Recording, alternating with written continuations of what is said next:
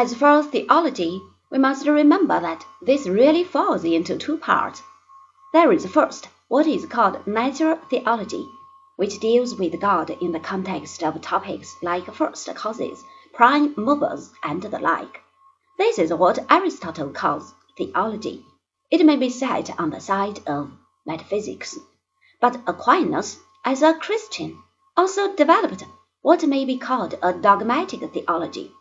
This treats of matters accessible only through revelation.